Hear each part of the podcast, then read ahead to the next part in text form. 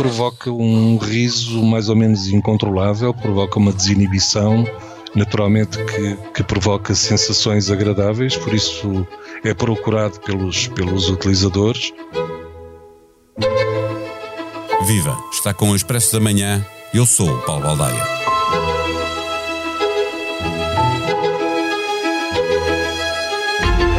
O óxido nitroso é um gás incolor composto de duas partes de nitrogênio e uma de oxigênio, cuja fórmula química é N2O. Muito por responsabilidade da agricultura intensiva, é um dos gases que mais contribui para o aquecimento global e o que tem maior efeito na degradação da camada de ozono. Uma vez libertado no ar, o óxido nitroso permanece por mais de 100 anos. É este gás, que também tem utilização na indústria e na medicina, que está a preocupar as autoridades de saúde e as forças policiais. Em agosto, a polícia francesa apreendeu 15 toneladas deste gás que estava a ser vendido em embalagens de 20 euros para funcionar como droga do riso. O gás hilariante provoca uma sensação de euforia e dissociação da realidade. É geralmente consumido em festas e é fácil de obter, barato e popular entre os jovens, porque prevalece a ideia, junto dos consumidores, de que a inalação do óxido nitroso é segura. A verdade é que quanto mais se consome, maior é o risco de danos graves. Neste episódio, conversamos com a jornalista Helena Bento, que já leu o relatório do Observatório Europeu da Droga e da Toxicodependência. O Expresso da Manhã tem o patrocínio do BPI, Banco Oficial das Seleções. Vamos apoiar a seleção em todos os momentos do Mundial. Banco BPI SA, registado junto do Banco de Portugal sob o número 10. Viva Helena Bento. Para começo de conversa, este gás é usado há muito tempo, conhecido como eh, droga do riso. O que é que está a acontecer para que o Observatório lhe dedique o seu mais recente relatório? Bom dia, Paulo. Efetivamente, o Observatório Europeu da Droga e da Toxicodependência publicou esta segunda-feira um relatório sobre o aumento da utilização recreativa do, do óxido nitroso na Europa.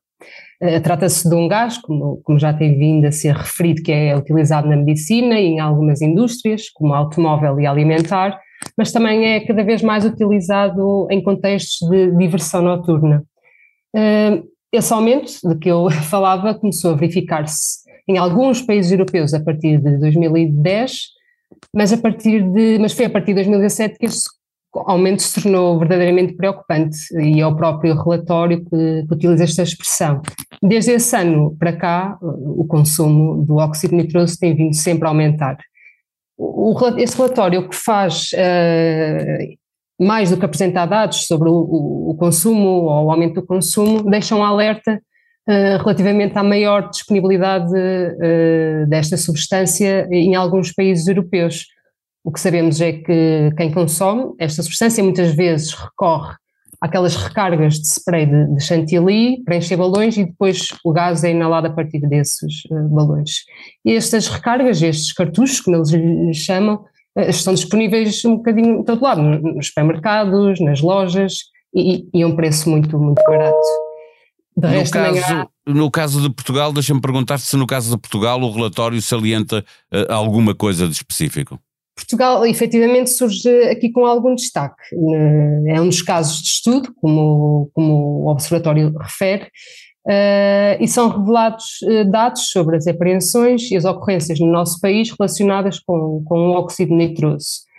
Um, e, e, além da, da venda e, e, do consumo em, em estabelecimentos de, de, restauração e de bebidas, como as próprias autoridades portuguesas já tinham chamado a atenção, este relatório também explica que, que, há muita venda de rua uh, e em festas realizadas em residências privadas e, e, também diz que a substância em Portugal é, é, é, adquirida através da internet, em sites ou até nas redes sociais. Eh, tu estavas a referir no, no, no início, na primeira resposta que estava eh, que deste, eh, que há uma múltipla utilização, designadamente na indústria e na medicina, e isso obviamente facilita a aquisição. Passou a ser crime vender e consumir este gás muito recentemente, certo? Sim, desde setembro que, a venda e a detenção do óxido nitroso são considerados crimes em Portugal. Isto aconteceu porque a, a substância, o oxinitroso, foi acrescentada à lista oficial de novas substâncias psicoativas que, por representarem um perigo para a saúde pública, estão proibidas uh, em Portugal. E, e, a portaria que acompanha esta medida refere precisamente que o consumo do, do óxido nitroso tem vindo a ser identificado em contextos recreativos, estando por isso proibida a sua a produção, importação, distribuição, venda e a detenção também. Eu imagino que, sendo essa proibição de setembro, o, o relatório para estar agora disponível eh, foi trabalhado antes, eh, esta proibição ainda não reflete dados neste, neste relatório. Efetivamente, os dados que, que constam deste relatório, referentes a Portugal, são, são anteriores à, à inclusão da, da substância na, na, lista de substâncias proibidas. O, o, que o relatório também nos diz ou, ou apresenta são dados de, das apreensões que foram realizadas em Portugal nos últimos três anos. E o que temos é, é, é que se em 2020 não tinham sido registadas quaisquer uh, apreensões ou ocorrências, em 2021 já foram uh, registadas uh, 93, sobretudo em cidades como Lisboa, Setúbal e Faro, Uh, e em, este ano houve uma, uma diminuição do, do, das apreensões, pelo menos os números são inferiores. Uh, há registro de 35 apreensões até à data de publicação do relatório. Ao pesquisar para ter esta conversa contigo, encontrei um site alemão uh, que ensinava a consumir esta droga, tendo o efeito perverso de incentivar o consumo, porque era apresentado com alegria, era, o teste eh, era feito, eh, e isto encontra-se com facilidade na internet, eh, tem a vantagem de alertar ainda assim para a gravidade de consumir este gás diretamente e não através da respiração do gás a partir de um balão, exatamente, segundo eles, para evitar o congelamento de, das vias respiratórias, se o gás fosse consumido diretamente.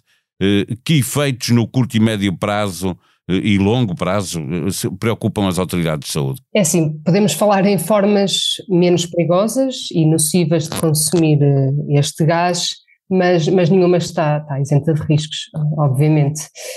Mas tens razão, efetivamente, o, o consumo deste gás, quando é feito diretamente a partir das, das botijas ou daquelas recargas de, chantilly eh, que eu tinha referido, uh, acarreta riscos muito, muito elevados para a saúde. Estamos a falar, por exemplo, em queimaduras graves no rosto, no nariz, na boca, nos lábios. Queimadura pelo frio, certo?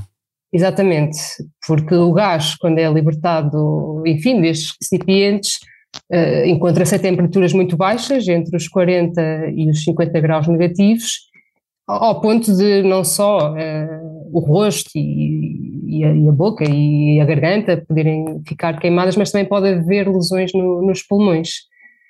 Também pode acontecer uh, em casos muito mais graves, em que, que, as nossas vias aéreas fiquem de tal maneira inchadas e obstruídas que, que é mesmo necessária uma, uma intervenção urgente para evitar, enfim, uh, o pior.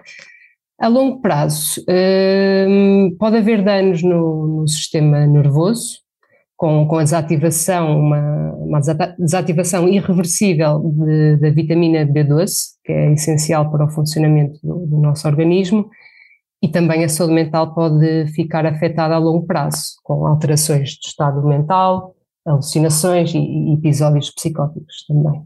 E esses episódios, eh, casos de intoxicação, eh, foram verificados eh, noutros países já, onde o consumo é bastante mais relevante. O que é que eles fazem temer e os seus efeitos neurológicos que também se possam verificar em Portugal com o aumento do consumo? De facto, tem havido um aumento significativo, como, como refere o relatório, do, do, número de intoxicações eh, associadas ao consumo desta substância em alguns países europeus. Acho que vale a pena aqui uh, frisar os números. Por exemplo, na, na Dinamarca, os casos aumentaram de 16 em 2015 para 73 no ano seguinte, em 2021. Em França, também foram comunicados 134 casos em 2020 quando em 2017 tinham sido apenas 10. Eh, nos Países Baixos, que é outro país eh, mencionado, os casos aumentaram de 13 em 2015 para 144. Eh, em 2020 são subidas realmente dramáticas. Em Portugal não há por enquanto registro de intoxicações associadas ao consumo deste gás. Um, A inclusão do, do, óxido nitroso na lista de substâncias uh, proibidas uh, permite que a venda e o consumo e a detenção sejam vigiados e, e monitorizados de perto. De resto, não temos, assim, por enquanto, grandes elementos que nos permitam dizer ou antecipar se as intoxicações vão aumentar ou não. Acho que teremos de esperar para ver. O Mundial de Futebol prossegue no Catar, debaixo da lei do quero, posse e mando da FIFA, que acabou a proibir os capitães de nove seleções que pretendiam jogar com a braçadeira do arco-íris em solidariedade com a comunidade LGBT. No Inglaterra-Irão, houve oito golos, mas houve, sobretudo, duas equipas que não se conformam com a discriminação. Os ingleses ajoelharam e os iranianos recusaram cantar o hino do seu país. Por cá, os sete militares da GNR, que estavam suspensos por se filmar a agredir imigrantes depois de os sequestrar, voltaram ao trabalho. A medida da IGAI caducou e os elementos da Guarda Nacional Republicana voltaram ao ativo, embora noutras unidades. Há um novo episódio do podcast as Mulheres Não Existem. Para ouvir, a jornalista Irina Shev, nascida na Ucrânia, convidada de Carla Quevedo e Matilde Torres Pereira, fala do seu percurso, das suas escolhas e de como foi voltar agora a um país invadido e em guerra. A sonoplastia deste episódio foi de João Martins. Tenham um bom dia, vamos voltar amanhã. Até lá.